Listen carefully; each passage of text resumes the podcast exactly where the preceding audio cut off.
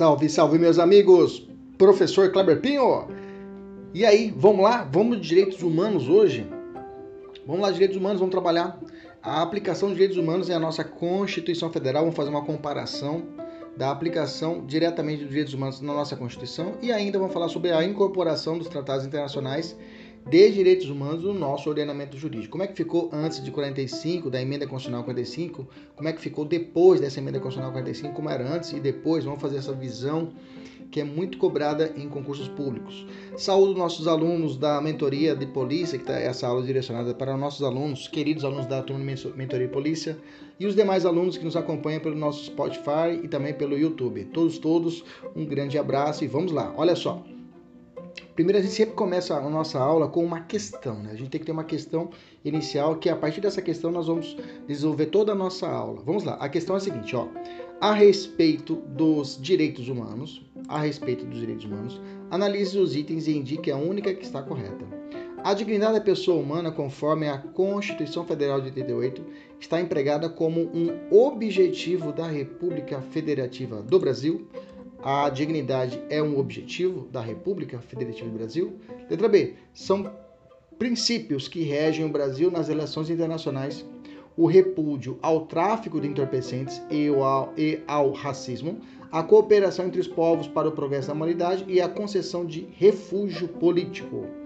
Letra C. Em caso de grave violação dos direitos internacionais, o Procurador-Geral da República com a finalidade de assegurar o cumprimento de obrigações decorrentes de tratados de, de direitos internacionais dos quais o Brasil faça parte.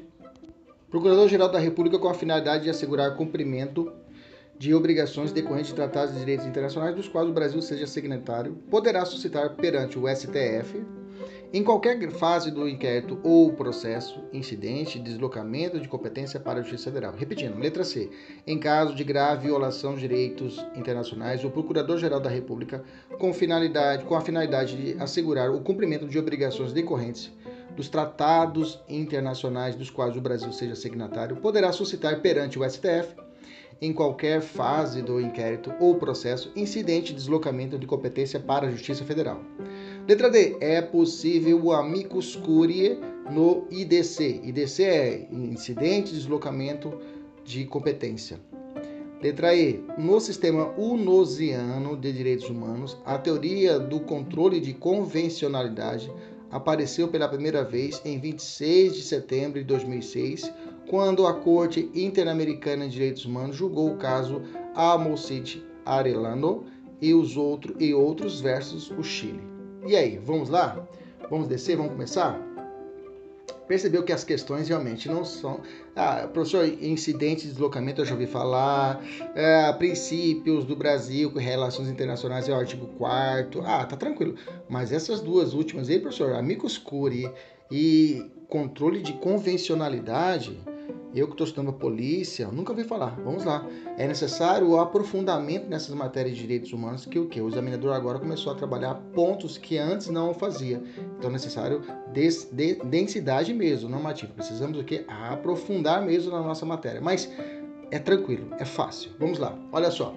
Direitos humanos é, e a Constituição de 88. Eu fiz um quadro, um cenário, que aqui nesse cenário eu consigo refletir todas as situações que tratam os direitos humanos na Constituição. Primeiro de tudo, vamos relembrar aquele conceito binário. Tem um conceito que é estabelecido pela doutrina.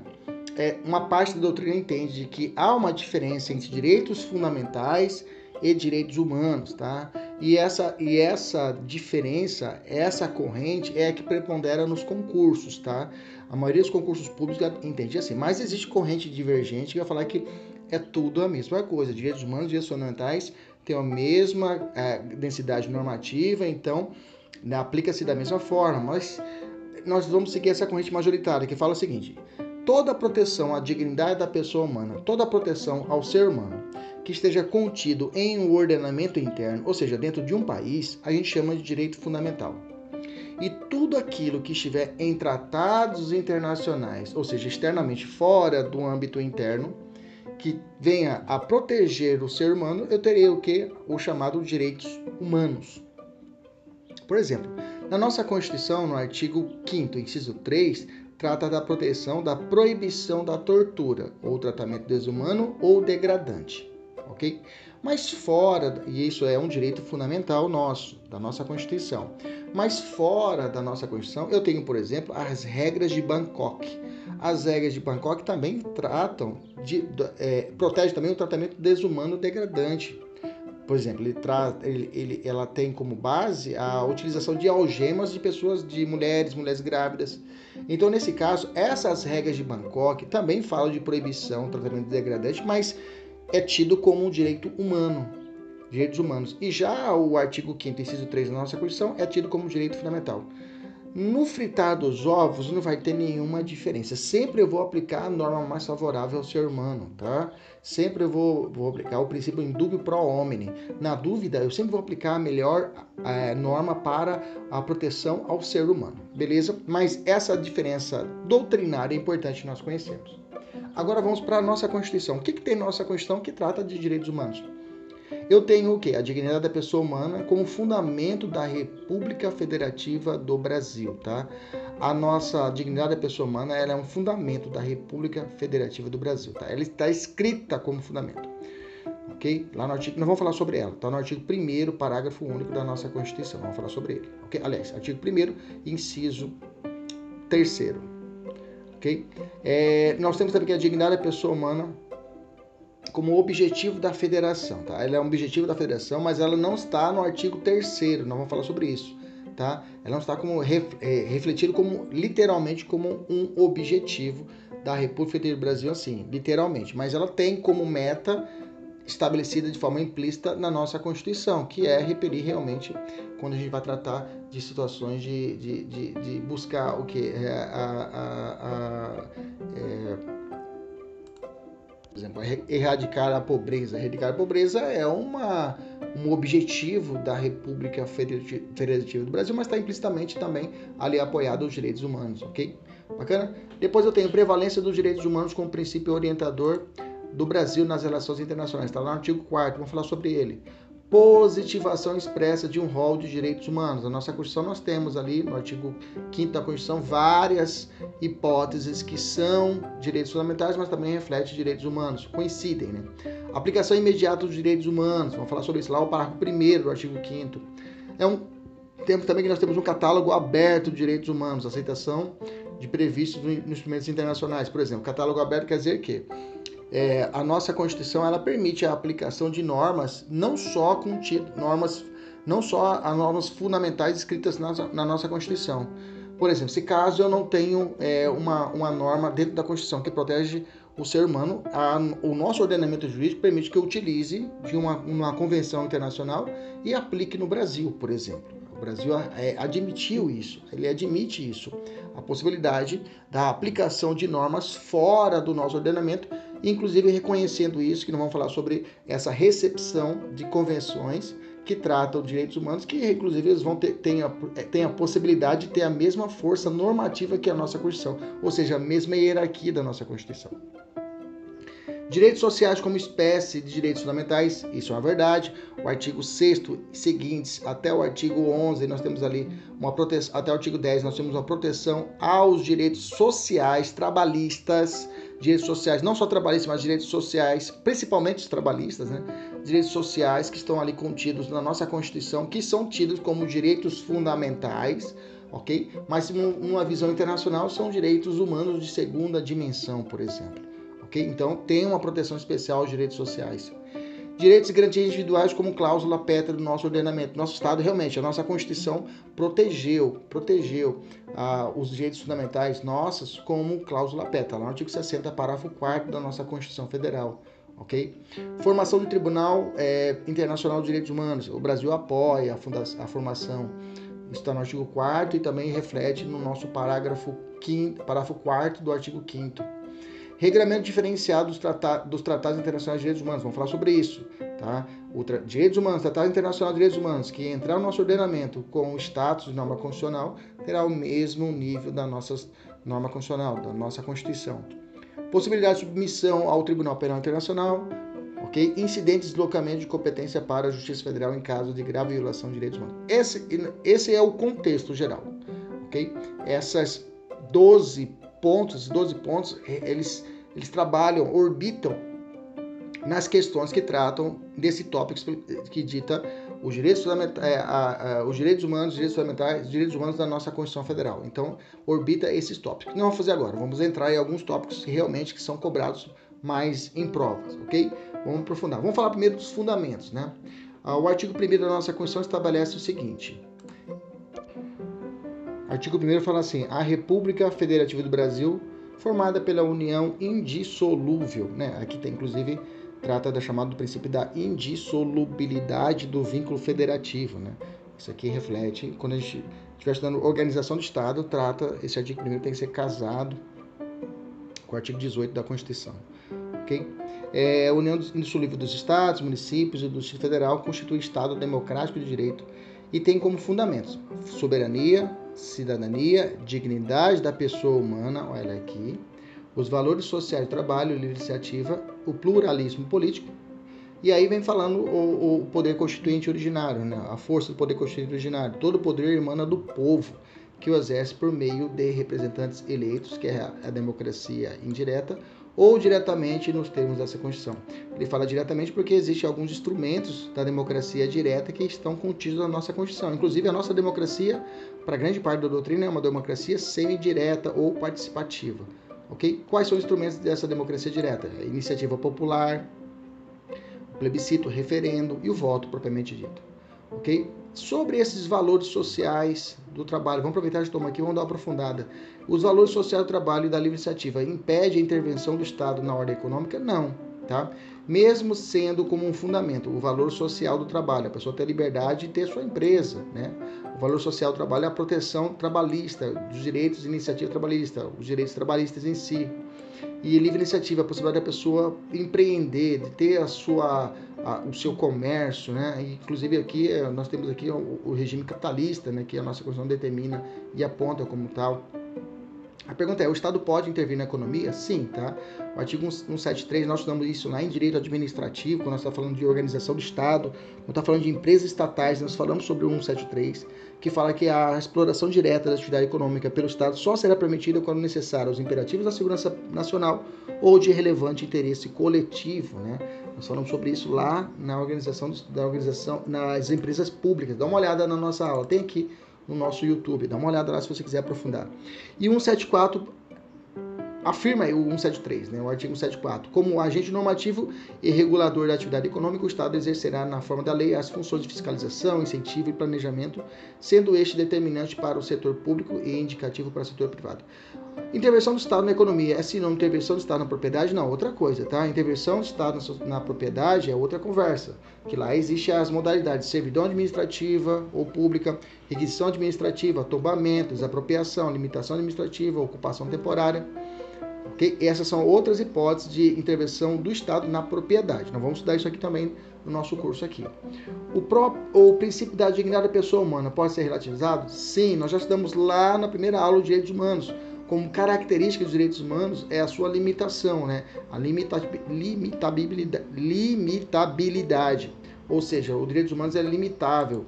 Não há direitos humanos ou direitos fundamentais absolutos. A exceção, que nós já conversamos a essa regra, são é, o trabalho escravo e a proibição de tortura, que não temos exceção nem em caso de guerra declarada, ok? É, então, ele pode ser relativizado diante de outros direitos fundamentais. Bacana?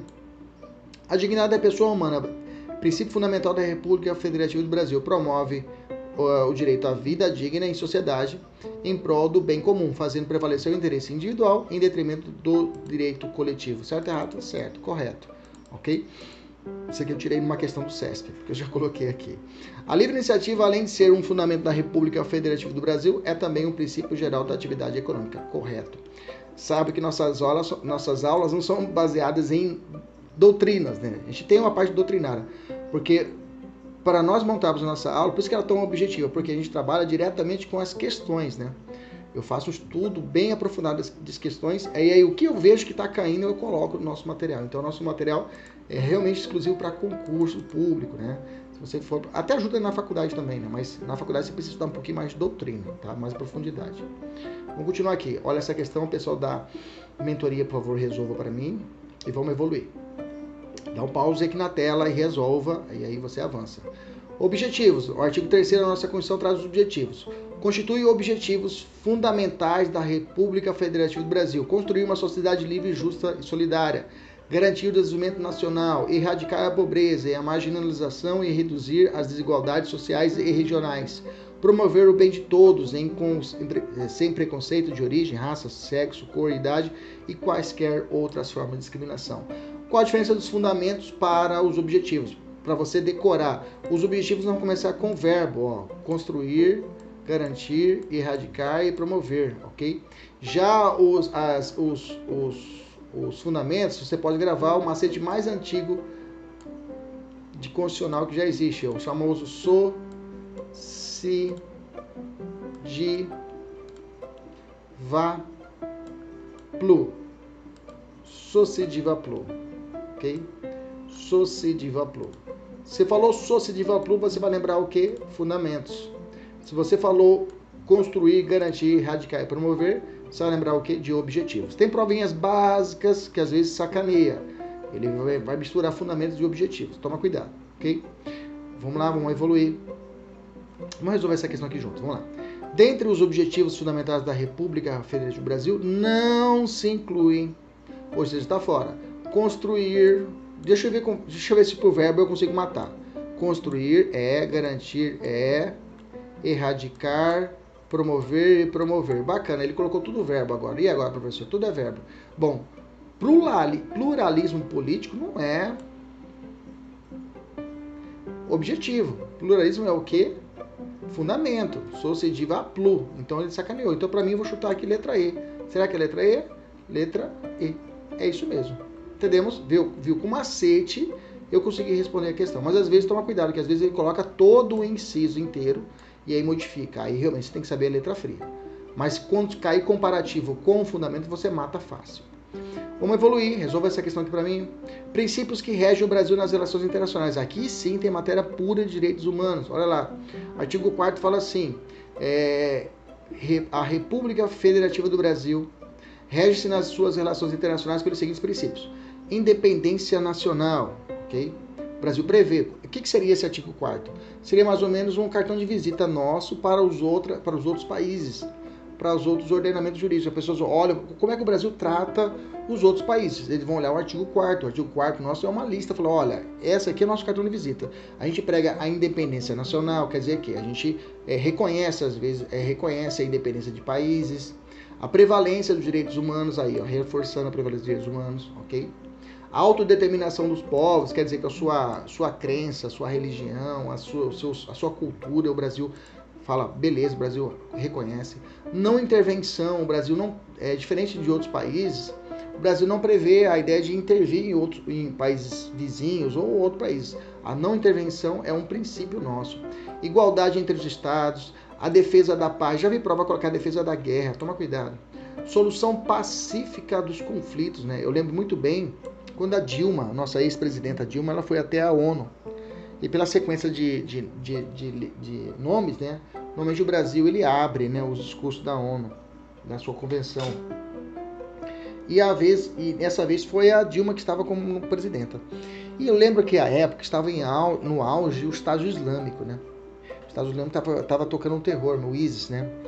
E aquelas operações dele em que sacrificava, decapitava repórter, decapitava cristão, tudinho lá. E aí a Dilma foi e soltou uma no plenário falando: olha, nós temos que buscar a solução pacífica com o Estado Islâmico. Temos que resolver de forma mais pacífica possível. O pessoal caiu de pau, né? Ela falou: você está louca? Os caras estão arrancando a cabeça. E você quer conversar com os caras? Os caras são terroristas. Só que a culpa não era dela ela tinha que seguir o script. O script da nossa Constituição estabelece isso. A nossa Constituição busca, sempre vai buscar, a solução pacífica dos conflitos, entendeu? Então, às vezes, até ela queria falar outra coisa. Mas a nossa, nosso script, a nossa Constituição estabelece isso. Ok? Oito, repúdio ao terrorismo e ao racismo. Toma cuidado, tá? É terrorismo e racismo. Cooperação entre os povos para o progresso da humanidade. Concessão de asilo político. Cuidado, não é refúgio, tá? É asilo, questões políticas bom? É diferente, a, perseguição religiosa, perseguição digamos assim, quanto à raça, aí eu tenho a ideia de refúgio. Se você quiser mais aprofundamento nessa parte de asilo e refúgio, dá uma olhada na nossa aula de nacionalidade que também está aqui no, no YouTube, também está no Spotify, tá? Você pode ouvir a parte de nacionalidade, eu faço uma comparação profunda sobre refúgio e asilo, ok? Vamos lá.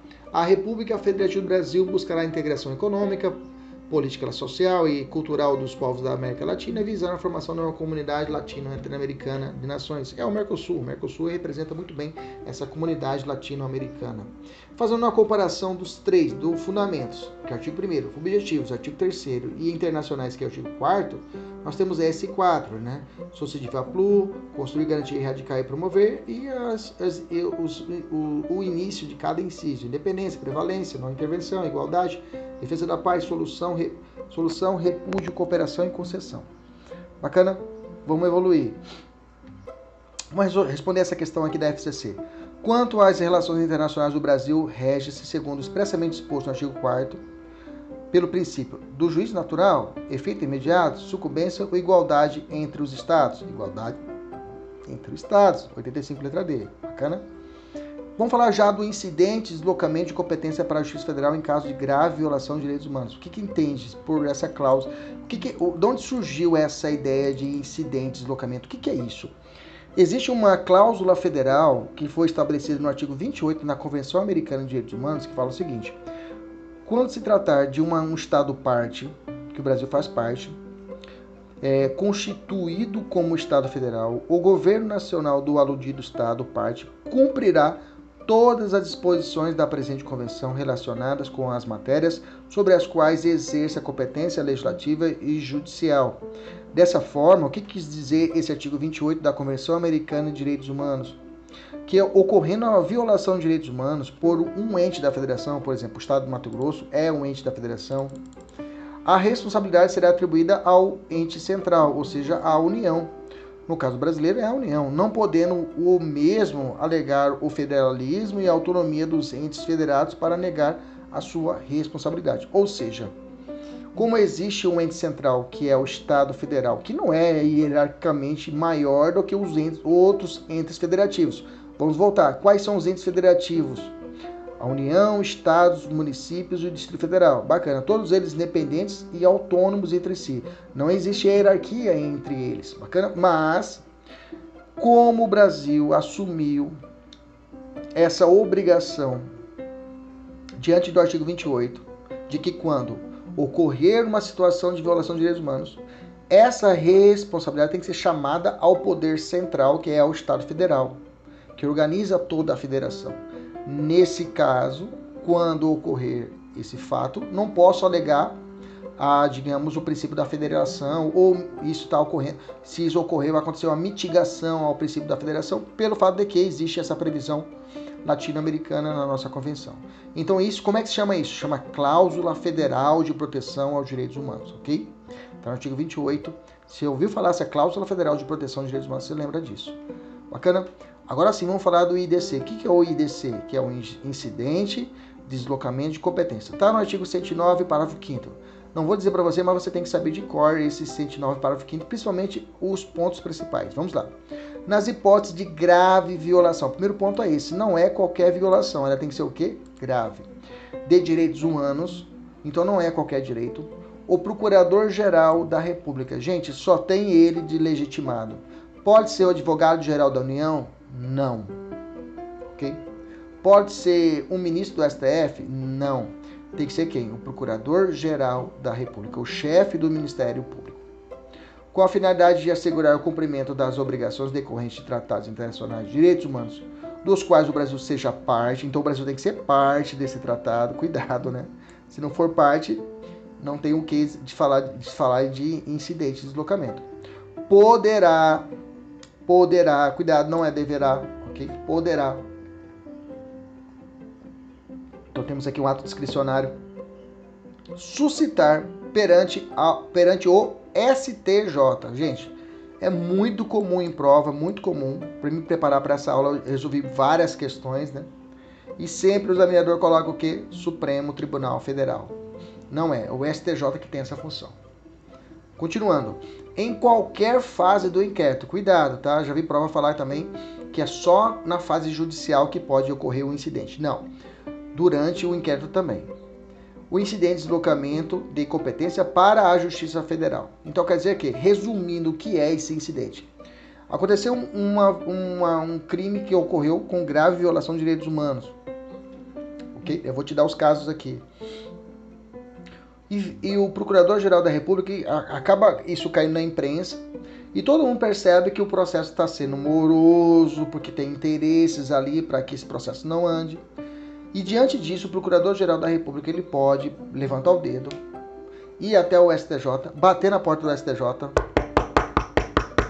STJ, ó, vem trazer para você aqui um, um pedido. Eu quero que você pegue esse processo que está lá naquele estado determinado, que está devagar, ele violou direitos humanos, e eu preciso que esse processo vá para uma vara federal daquela região. Um juiz federal tem que tomar conta desse processo. Eu sei que o processo, se, se não tivesse esse fundo, seria um crime comum, seria no âmbito do âmbito estadual, mas eu preciso que seja, exista essa conversão. Ele saia do âmbito estadual e venha para federal. Bacana. Resumindo, então, nas hipóteses de grave violação de direitos humanos, o PGR, com a finalidade de assegurar cumprimento de obrigações decorrentes de tratados internacionais em direitos humanos dos quais o Brasil seja parte, pode suscitar ao STJ, em qualquer fase de direito de inquérito ou processo, o deslocamento para a Justiça Federal. Beleza? Tranquilo? Maravilha. Resolva as questões aqui. Deixa eu fazer essa 88 com o pessoal da eu já vi aqui, acerca dos direitos e garantias fundamentais, em caso de grave violação de direitos, direitos internacionais, o procurador. Direitos internacionais não, direitos humanos, né, gente? Já está errado aqui. Porque não é direitos internacionais. Direitos internacionais tem, tem direito internacional tributário, tem direito internacional de trâmite de mercadoria via é, é, marítima. Okay? Então não é direito internacional, é direitos humanos. Está tá errado aqui. O Procurador-Geral da República, com a finalidade de assegurar cumprimento de obrigações decorrentes de tratados de direitos internacionais, de novo, dos casos do Brasil seja signatário, poderá citar ao Supremo, tá errado de novo aqui, ok? Em qualquer fase, o locamento de justiça federal. Então tá errado por dois momentos, Supremo e não é direito internacional somente, é direitos humanos. É cabível ao HC para questionar o preenchimento dos requisitos de incidente de deslocamento? Para o STF não é cabível, tá? Não é cabível.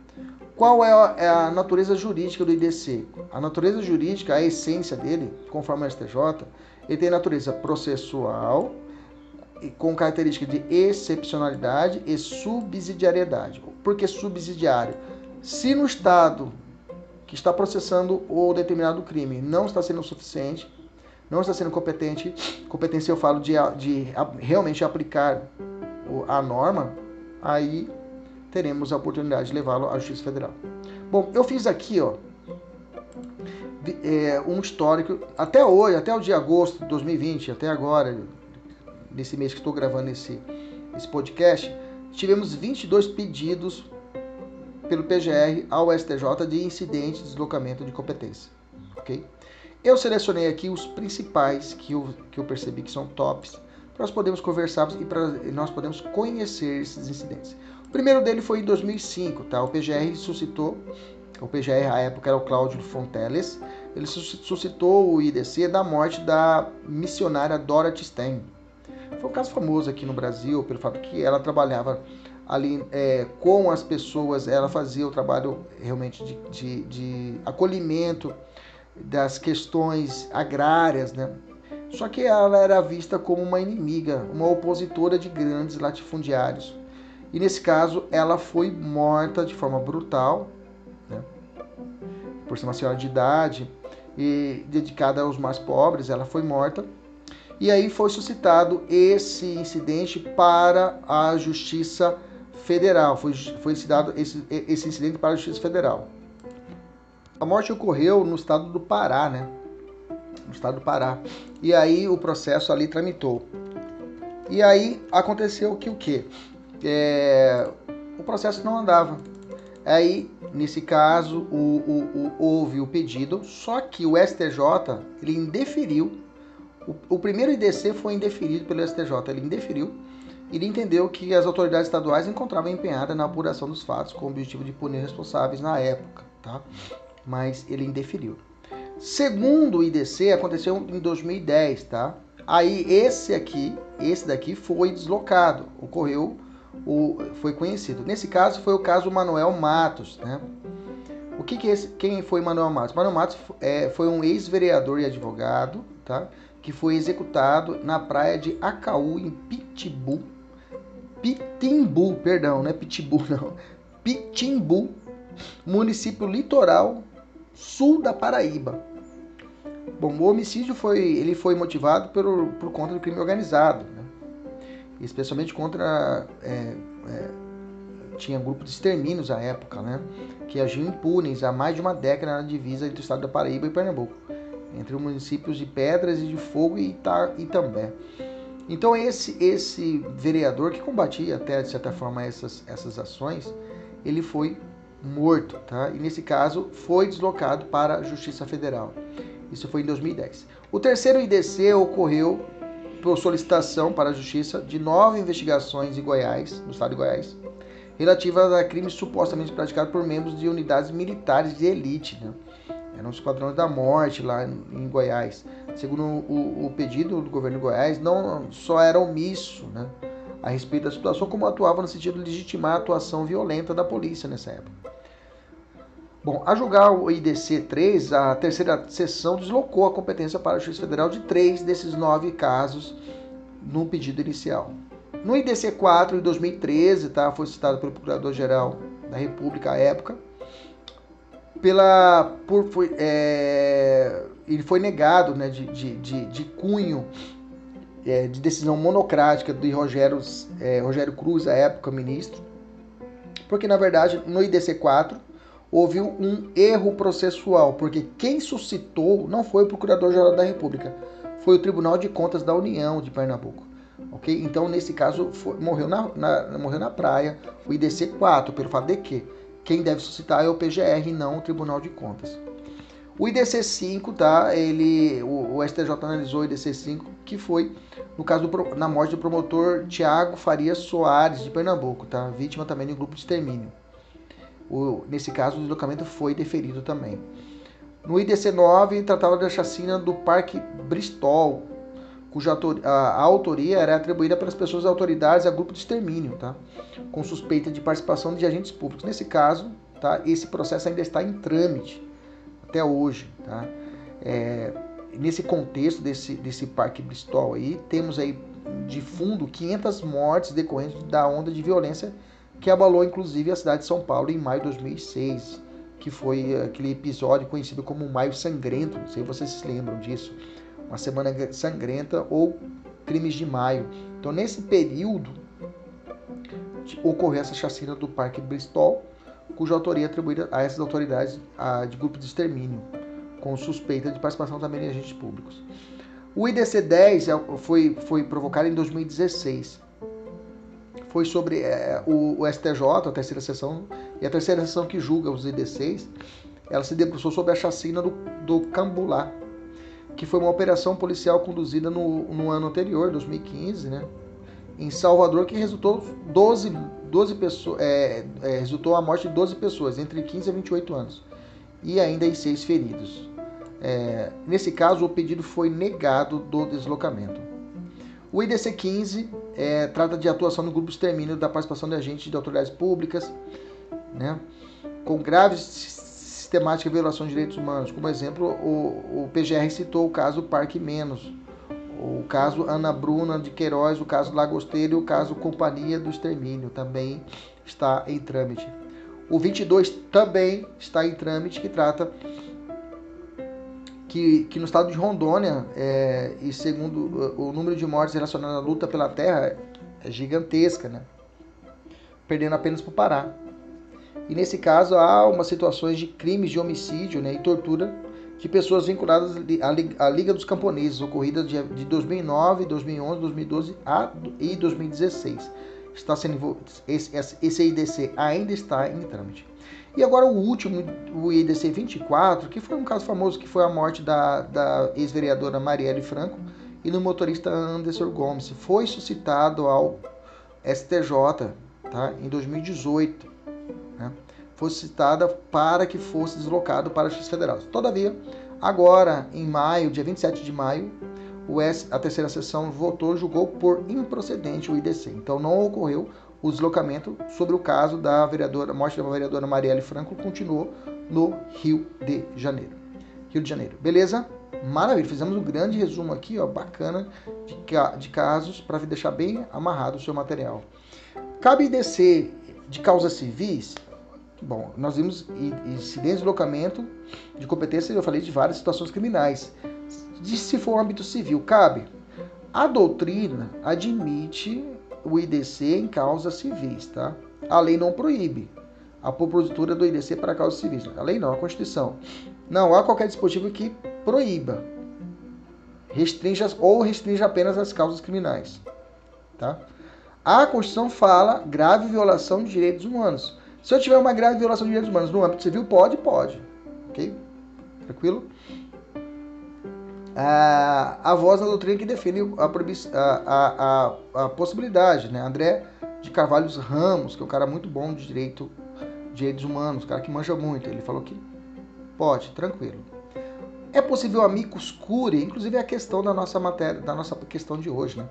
Amicus no DC. Quem é o amicus curiae? Amicus curiae é o amigo do tribunal. Quem são amigos curiae? Amigos curiae é, são, deixa eu falar uma, uma, uma, num, num conceito simples. No processo vai ter o autor e o réu, ok? O amicus curiae são terceiras pessoas, terceiras entidades que entram para apoiar ou o autor ou o réu. Eles entram para falar, olha, eu quero ajudar você aí. Eu não sou parte no processo, mas eu quero te ajudar. Eu quero trazer aqui o cientista, eu quero trazer uma informação a mais para reforçar a sua defesa ou reforçar a sua acusação. Ok? Então, amicus curiae, em uma tradução simples, é isso. É possível? Sim, é possível sim o amicus curiae, tá? O IDC 2, o STJ admitiu pela primeira vez a participação do amicus curiae. Posteriormente, no IDC 3, o STJ admitiu a participação do Conselho Federal do OAB com o amicus curiae. Então, resposta positiva. É possível o amicus curiae no IDC? Sim. Eu não vou aprofundar com o amicus curiae, tá? Para não confundir mais é uma simples só para nós sabemos agora que não é objetivo de estudo do Amicus Curiae. Bacana? Incorporação de tratados de proteção de direitos humanos ao direito brasileiro. Vamos lá. Nós temos que relembrar os parágrafos do artigo 5 Vamos lá, primeiro parágrafo. Parágrafo primeiro fala assim: as normas definidoras de garantias fundamentais têm aplicação imediata. Lembra disso. O que, que significa isso?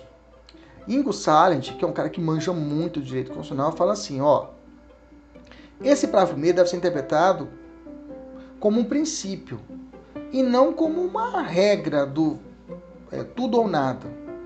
Ou seja, é um princípio, olha, eu tenho que criar o máximo de esforço para conseguir aplicar os direitos fundamentais. Se der, beleza, se não der também não tem problema, mas tenta o máximo, tá? Não é uma regra do certo e errado, tem que tentar ser feito essa aplicação, ok?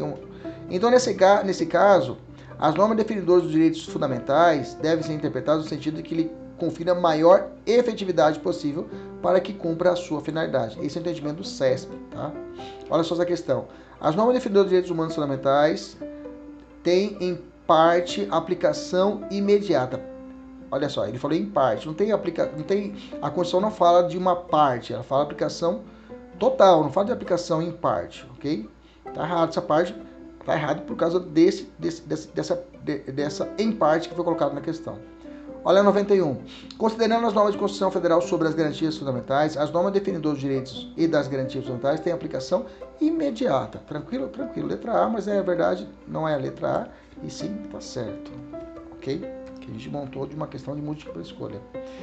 Parágrafo segundo fala assim: os direitos e garantias expressos nessa Constituição não excluem os outros decorrentes do regime e dos princípios por ela adotados, ou dos tratados internacionais de direitos internacionais em que a República Federativa do Brasil seja parte. O que está dizendo isso aqui? Os direitos que temos. É, lembra que eu falei que nós temos uma cláusula aberta? O parágrafo segundo trata disso, é uma cláusula aberta, ou seja, só o que está na nossa Constituição basta? Não. A gente não exclui o outro que esteja em outros tratados internacionais. Tanto é que, para uma parte da doutrina, fala que o parágrafo terceiro, que nós vamos ler agora, nem precisava existir.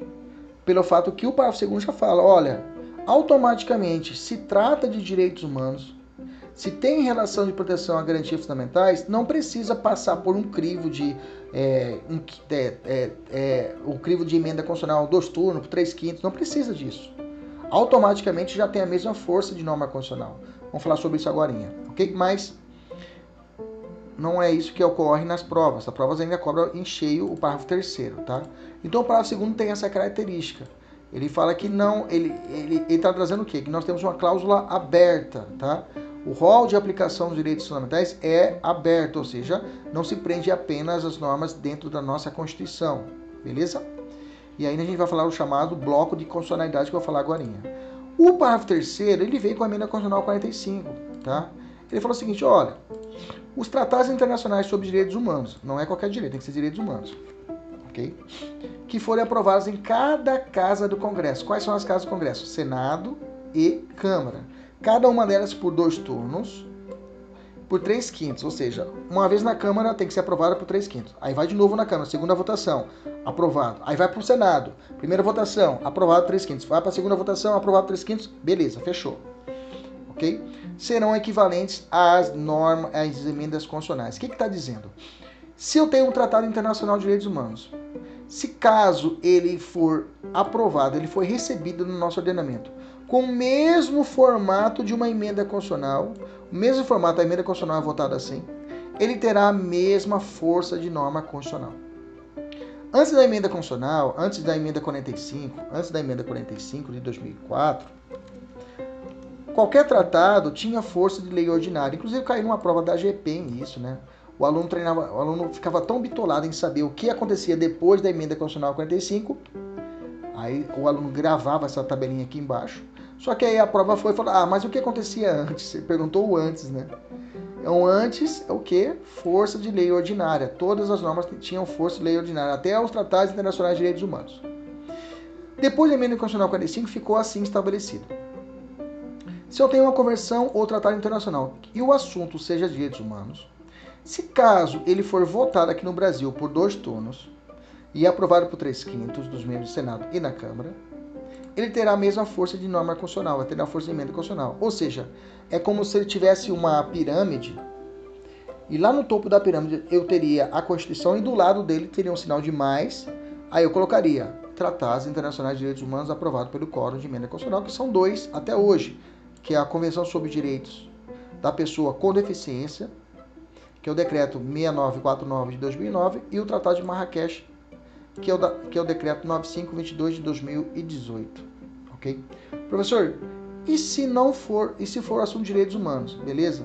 E não foi aprovado, por exemplo, o Pacto São José da Costa Rica foi antes da emenda constitucional 45, bacana? E não foi aprovado pelo esse quórum. Aí o Supremo entende que eles vão ter uma força de norma supralegal, ou seja, lembra da pirâmide que eu coloquei lá em cima a Constituição, um sinal de mais e coloquei os tratados internacionais de direitos humanos aprovados pelo Quórum de Emenda Constitucional, imaginamos que estivesse num nível mais nível abaixo. Estaria ali as normas supralegais, seria os tratados internacionais de direitos humanos não aprovados pelo Quórum de Emenda Constitucional. E abaixo dessa supralegal, eu teria as, o resto do ordenamento jurídico brasileiro. Ali eu teria a lei complementar, lei ordinária, decreto legislativo, resoluções, medidas provisórias, seria a, a, eu digo assim, eu até falo para os alunos, né? Que lá em cima, na Constituição Federal e os tratados internacionais, no topo da pirâmide, é, o, é o, a sala VIP, né? É o, é o camarote VIP, né? Que é tudo free. O, a norma supralegal é um camarote VIP, só que é só refrigerante, não open food, só refrigerante e água. E embaixo, lei ordinária é a pista, é o geralzão. Beleza? Agora, qualquer tratado internacional de outro assunto será aprovado por maioria simples, tem força de lei ordinária, ok? Essa tabelinha aqui salva a vida, viu? Se você não lembrar dessa tabelinha aqui, você não erra nenhuma questão. Vamos ver essa aqui da UFMT. Os tratados e convenções internacionais sobre direitos humanos são equivalentes à lei complementar, desde que sejam aprovados em cada caso do Congresso em dois turnos pela maioria absoluta dos votos dos seus respectivos membros. Se for direitos humanos equivalentes à lei complementar, tá errado, né, gente? Tem que ser equivalente à emenda constitucional, né? E nem é lei complementar. Se for, nem direitos humanos não tem como. Os direitos humanos ou vai ser, ou ele vai ser emenda constitucional, ou vai ter força supralegal, ok? O que se entende pela teoria do duplo estatuto ou teoria do duplo controle? Vamos lá. Vamos entender, vamos, vamos, vamos aumentar o nível da nossa aula aqui agora. Vamos lá, amarra o cinto aí, aperta o cinto, melhor dizendo, amarra o cinto é ótimo. Aperta os cintos aí e vamos lá. Olha só, o que é esse duplo controle?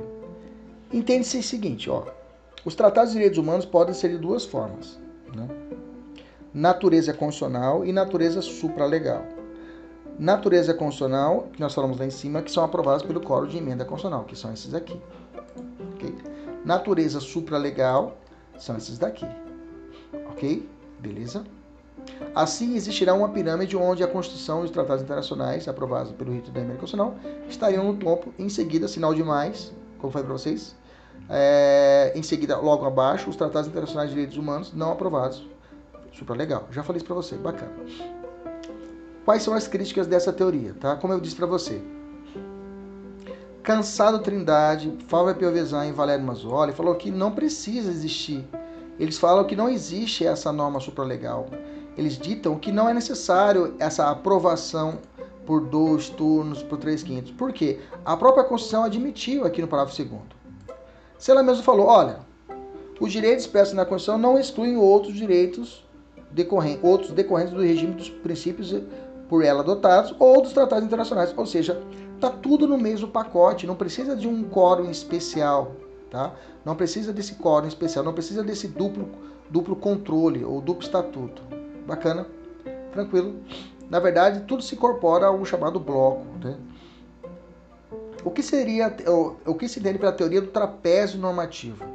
Para essa teoria, Fábio Piovesan que traz essa teoria, em vez de existir uma pirâmide, que eu falei para vocês, em que no topo estaria a Constituição e os tratados aprovados pelo rito das emendas, depois os tratados supralegais e depois as leis, deveria ser um trapézio com base mais larga, estando a Constituição Federal no topo, ao lado de todos os tratados de direitos humanos, independente se eles foram ou não foram aprovados pelo Quórum de Emenda Constitucional. Bacana? Tranquilo?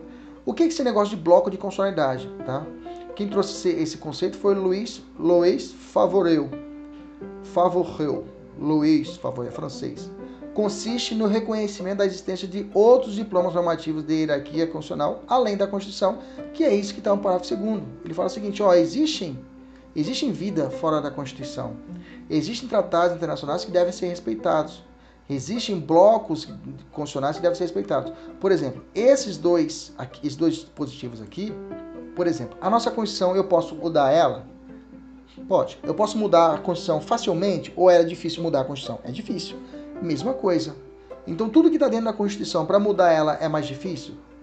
O que é mais fácil? Deixa eu fazer outra pergunta. Mudar o Código Penal ou mudar a Constituição? A Constituição. Bacana. Essa lei, essa convenção que foi aprovada pelo Código de Emenda Constitucional, é mais fácil ou mais difícil mudar ela do que um, o Código Penal? É mais difícil, porque ela, na verdade, é como se fosse a própria Constituição, porque ela está dentro de um conjunto, ok? Onde eu tenho a Constituição e eu tenho a Convenção e o Tratado, por exemplo, a gente chama isso de quê? Bloco de constitucionalidade. Tem a mesma força normativa. Bacana? Mas eu expliquei como é que se dá os direitos humanos, mas como é que dá a entrada de um tratado? Qual que é a fase? Bom, as fases, a fase é, é, é, é, a fase de incorporação se dá da seguinte forma: são quatro fases. A primeira fase é a negociação preliminares que são realizadas normalmente pelo chefe do executivo ou algum é algum é, alguém eleito pelo presidente para que o faça, ok? Alguém que recebe essa missão. Pois na competência do Brasil, por exemplo, quem é competente é o presidente da República, né? a assinar os contratos, mas, os, os tratados. Mas também pode ser eleitos chamados plenipotenciários, né, que podem ser aqueles eleitos pelo presidente para que possa assim o fazer representar o Brasil lá fora e fazer assim ministros, ok, embaixadores, outros mais, ok, bacana. Então esses são representantes do Brasil para poder realizar a, a, assinatura do contrato. Então tem negociações preliminares que pode ser feita plenipotenciários, né? depois a assinatura da adoção pelo Executivo, a aprovação parlamentar, depois é referendada aqui no Brasil, por parte de cada Estado interessado se tornar parte do tratado. Depois disso, a ratificação ou adesão do texto convencional, concluída com a troca de instrumentos de, que a consubstanciam, e por fim, ainda a promulgação do decreto do presidente da República, como foi o Tratado de Marrakech, né? e o tratado e o, e o decreto também que foi do decreto a respeito das pessoas com deficiência, que é o 6949, ok? Que aí foi reconhecido, ele deu vigência no Brasil a respeito da determinada convenção ou tratado. Bom, para fechar a aula de hoje, vamos falar sobre controle, tá? O que se entende pela teoria do duplo controle de proteção dos direitos humanos? Preste atenção. Você aprendeu na faculdade, se não você, se você é estudante de direito, mesmo não fazendo faculdade de direito, que são os meus alunos da polícia, né? Os alunos da polícia, hoje vocês são estudantes de direito, mesmo não fazendo faculdade de direito. E os meus alunos de direito, vocês lembram que nós aprendemos na, que existe uma a Constituição nossa pelo princípio da supremacia da Constituição. A nossa Constituição dentro do nosso Brasil é a, a norma maior, né? É a, a, a Carta Magna, que dela deve ser protegida para todas as situações. Inclusive, existem situações de limitações. Né? Caso de guerra, não posso mexer na Constituição. Caso de intervenção federal, não posso mexer na Constituição. Bacana? Então, uma lei abaixo da Constituição, se ela afrontar a Constituição, essa lei poderá ser considerada o quê? Inconstitucional. Bacana? Então, no plano interno brasileiro, aqui dentro do Brasil, uma lei não pode afrontar a Constituição. Fechou? Fechado. Mas se eu tiver um, uma, uma norma e ela, ela se, essa norma seja protetiva de direitos humanos, bacana? A pergunta é: uma lei que afronte a Constituição e essa lei vai contra, vai, ela, ela, ela, ela, vai, ela vai de frente, ela combate um direito humano, ok? Essa lei será declarada inconstitucional. Bacana? Bacana. Mas pode acontecer que essa lei ela vá contra um direito fundamental e a Constituição nossa faça vista grossa. E essa lei poderá sofrer outro controle externo. O que eu quero dizer para você? Uma lei no Brasil que vai tratar de direitos humanos, vai tratar de matéria de proteção ao ser humano, ela tem que olhar dois, duas, duas, é, duas normas paradigmas. Ou seja, tem que olhar para duas leis e olhar: será que eu estou de acordo com a Constituição? Beleza. Aí ela tem que olhar para fora do Brasil e falar: será que eu estou de acordo com todos os tratados de direitos humanos? Se a resposta é positiva, essa lei passou pelo filtro, pelos dois filtros ou seja, ela passou pelo duplo controle de proteção. Ou seja, trocando em miúdos, uma lei no Brasil, ela deve ser filtrada pelo olhar constitucional e também filtrada pelo olhar convencional, ou seja, pelas normas estabelecidas em tratados e convenções internacionais que tratam de direitos humanos. Direitos humanos. Gente, vocês entenderam? Então eu vou te dar um exemplo, que aí você vai falar, porra, essa norma então ela é inconvencional. Vou te dizer, por exemplo, você sabe que é, no Brasil o adicional de periculosidade e o adicional de insalubridade são devidos ao trabalhador, sim ou não? Tenho certeza que você já ouviu falar do adicional de, adicional de periculosidade e adicional de insalubridade. Você já ouviu falar, eu tenho certeza, né? Mas eu te digo, se o sujeito ele trabalha num posto de gasolina, mexe com bomba de combustível, ele é frentista. Bacana, ele já está trabalhando, ele já, ele já, tem que receber um adicional de periculosidade. Explodir ele morrer, ó, vou, você vai morrer, mas vou te pagar um adicional, beleza? O cara, opa, beleza. E além disso, na mesma empresa ele mexe com um produto químico, amônia, mercúrio, sei lá. Nesse caso, ele está está sendo afetado por duas, duas patologias, digamos, duas, é, não patologia, é, duas situações que geram okay, a ele a possibilidade de adquirir o adicional de periculosidade e o adicional de insalubridade, ou seja, essa atividade nociva a ele, à saúde dele. Ok? A pergunta é, ele pode receber os dois acumulados? Pior que não, sabia? Que a nossa CLT, a nossa consideração da lei de trabalhos, no artigo 193, parágrafo 2 da CLT, ela proíbe proíbe a acumulação dos adicionais. Ou seja, o cara tem que optar. Ou ele prefere uma, ou ele prefere outra. Não pode ficar com os dois adicionais. Pois é, o no, inclusive o nosso TST, que é o Tribunal Superior do Trabalho, ratificou, falou que esse artigo 193 parágrafo 2 da CLT, ele foi recepcionado pela Constituição. Que coisa, né? E aí existe uma convenção internacional da OIT que trata direitos humanos, que é a 155, que fala que a pessoa tem direito aos dois adicionais. E aí? Então eu posso dizer, nessa minha análise, que o artigo 193, parágrafo 2 da nossa Constituição, da nossa LT, ele é, ele é tido, ele é constitucional. Eu posso dizer que isso foi o TST disse, ele é constitucional, porém ele é inconvencional. Por quê? Ele é inconvencional. Por que ele é inconvencional, professor? Porque ele não respeita a convenção da OIT que trata a proteção de direitos humanos, a 155. Entendemos isso? Então, isso foi agora 2019, viu? 2019. Veja como é o Brasil ainda atrasado com isso. Então, o que eu quero dizer para você? Para que uma norma de direitos humanos ela realmente seja efetiva, digamos assim, para que uma norma seja considerada apta a ser aplicada no ordenamento brasileiro, ela deve sofrer dois controles. Um interno, que se prende ao controle de constitucionalidade nacional, okay? que seja compatível com a nossa Constituição Federal, e outro externo, com, a, o controle de convencionalidade internacional, onde ocorre a análise de compatibilidade dos atos internos em face das normas internacionais, tratados, costumes e outros mais. Ok? Então, realmente é necessário que uma norma obedeça esses dois crivos, né? Tem que obedecer esses dois crivos, e o que não ocorre aqui no Brasil, a exemplo dessas do artigo 193, inclusive até o professor Valério Mazzoli foi um dos, um dos é, ele defendeu, inclusive, ele é, foi um dos, dos, precursores a respeito que levantou essa situação aqui no Brasil, né, dessa inconstitucionalidade. E foi defensor assíduo, foi, foi meu professor no mestrado e realmente a gente presenciou o seu inconformismo quando essa visão retrógrada do Brasil. Bacana, tranquilo, maravilha. Vamos voltar aqui. Vamos voltar aqui, deixa eu só fechar. Inconvencional. É isso mesmo, inconvencional. Bacana. É, então tem uma tabela, a seguinte tabelinha aqui. Exemplo. É, deixa eu fechar aqui. Vamos lá, vamos lá, vamos lá, vamos lá, vamos lá. Bacana. Aqui, vamos lá. É, leis que tratam de direitos humanos deve, deve passar pelo controle interno da constitucionalidade e controle externo convencional. Brasil. Leis que não tratam direitos humanos devem passar pelo controle interno de constitucionalidade. Essa tabelinha só para ficar bem claro.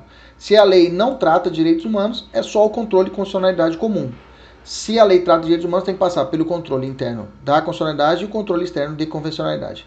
Eu tenho certeza que isso dá um, um estalo na sua cabeça, amplia a nossa visão de controle. Né? A gente pensa que só existe a normas internas, não, existe um mundo fora do Brasil. Qual, quais os efeitos do controle de convencionalidade? Esse controle pode ser feito negativo ou positivo. Tá? Negativo, que consiste, né? Isso aqui é o André Ramos Tavares que faz a divisão. Vamos aprofundar um pouquinho na matéria, tá? O efeito negativo consiste na invalidação das normas e decisões nacionais contrárias às normas internacionais, resultando chamado controle destrutivo ou saneador de convencionalidade. E eu tenho o controle, um efeito positivo. Que, qual é esse efeito positivo? Consiste na interpretação adequada das normas nacionais para que essas sejam conformes às normas internacionais. Esse efeito positivo no controle de convencionalidade, resultando em um controle construtivo de convencionalidade, ou seja, quando eu olho para fora e aplico a norma brasileira, eu faço uma nova interpretação, estou construindo uma nova interpretação constitucional a respeito das normas. E quando eu, re, quando eu faço, eu, eu retiro do ordenamento essas normas que não obedecem o que deveria ser realizado, esse controle destrutivo deveria ser realizado para o, o 193, parágrafo segundo, que não ocorreu, teremos ali um controle destrutivo ou saneador de convencionalidade. Quando surgiu pela primeira vez o controle convencionalidade no sistema interamericano, tá? Nossa questãozinha de hoje eu coloquei o Nosiano. O Nosiano é o sistema global, que é o da ONU. Nós vamos estudar isso aqui no nosso curso ainda. Sistema interamericano é o nosso, latino-americano. No sistema interamericano aconteceu com um caso, realmente, o caso a Almocide Arellano versus Chile, tá? Em 2006. Esse foi a primeira situação que apareceu, primeira situação que apareceu essa teoria de controle de convencionalidade. Quais são as subcategorias de controle de convencionalidade? Quais são as subcategorias? Vamos lá. Eu tenho a categoria é, controle convencional de matriz internacional e eu tenho controle de convencional de matriz nacional ou provisório preliminar. Esse internacional, tá? Exercita, é, ele atribui a órgãos internacionais compostos jogadores independentes criados por tratados internacionais para evitar que os próprios estados sejam ao mesmo tempo fiscais, fiscalizadores, criando a desejável figura do Judes, Judes em causa, né? em causa sua. Esse controle é feito pelos tribunais internacionais, ok? É feito pelos tribunais tribunais internacionais de direitos humanos. Estou falando de quem? Corte Europeia, Interamericana, os comitês da, da ONU. Todas as normas de um ordenamento, inclusive as normas feitas pelo Constituinte Ordinário, podem ser analisadas à luz do tratado. Ou seja, até as normas dentro da nossa Constituição brasileira podem ser analisadas esse controle de constitucionalidade, de convencionalidade de matriz internacional. Ou seja, um tribunal internacional pode analisar a nossa Constituição e falar, ó, essa Constituição aqui, ela não obedece o tratado tal? Pode, tá? Já o controle de convencionalidade de matriz nacional, ou provisório, ou preliminar, é aquele que surge no exame de compatibilidade do ordenamento interno diante de normas internacionais. É aqui já se trata dentro do próprio país. Esse controle é, nacional foi consagrado na França, em 75, tá? é bastante evidente que nesse caso eu não posso ponderar com as normas originárias da Constituição. Eu posso olhar só as normas que foram depois criadas depois da norma constitucional, ou seja, ou seja, o controle de convencionalidade de matriz nacional, eu olho a lei brasileira, as leis comuns em contra os tratados internacionais. O que eu fiz no artigo 193? Eu olhei ele diante do, dos tratados internacionais, ok? Isso aqui é um exemplo de controle de convencionalidade de matriz nacional. Internacional é quando eles vão pegar a nossa Constituição e vão cruzar, ou as nossas normas, e cruzar dentro de um tribunal internacional, beleza? É outra, outra visão. Bacana? Como e quem deve realizar o controle de convencionalidade? Isso aqui é matéria importante. Deve ser realizado ex officio, ou seja, ninguém precisa ser provocado, tá? como função e tarefa de qualquer autoridade pública, independente do judiciário ou não, tá? E não apenas juízes ou tribunais. Quem seja competente, independente de imparciais estabelecimentos anterior, anteriormente por lei. Inclusive, o nosso Ministério Público está fazendo trabalho a respeito disso, né? De observar essas normas internacionais para aplicabilidade no nosso ordenamento jurídico. Beleza? Vamos lá. Para que o controle para que o controle de convencionalidade seja exercido no âmbito interno brasileiro, é necessário prévio esgotamento de todas as vias ordinárias e, e a matéria precisa ser objeto de precaucionamento? Não, não precisa, tá? Ufa, vamos para a questão. Eu pensei que ia ser curtinho, né? Acabamos aí, estamos uma hora já, mas vamos lá. A respeito da questão inicialmente proposta. Vamos lá. A respeito dos direitos humanos, vamos responder. A dignidade da pessoa humana, conforme a 88, conforme a Constituição 88, está empregada como um objetivo? Não, não é objetivo. Ela é o quê? Um fundamento. Tá errado, tá? Letra fria é fundamento. São princípios que regem o Brasil nas relações internacionais. O repúdio ao tráfico de entorpecentes, não, é terrorismo, né? E concessão de refúgio não é refúgio, é asilo, ok? Letra C. Em caso de grave violação de direitos internacionais, não é direitos internacionais, é o que? Direitos humanos, né? E não é o Supremo, é o STJ.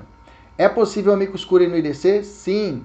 No sistema unosiano, não é unosiano, é interamericano, que apareceu o primeiro caso, que em 26 de setembro de 2006, no caso Amocide Arellano versus Chile. Agora nossos alunos da mentoria têm 10 questões para resolver. Os demais alunos, um abraço, até a próxima, se Deus quiser, e ele sempre quer. Tchau, tchau.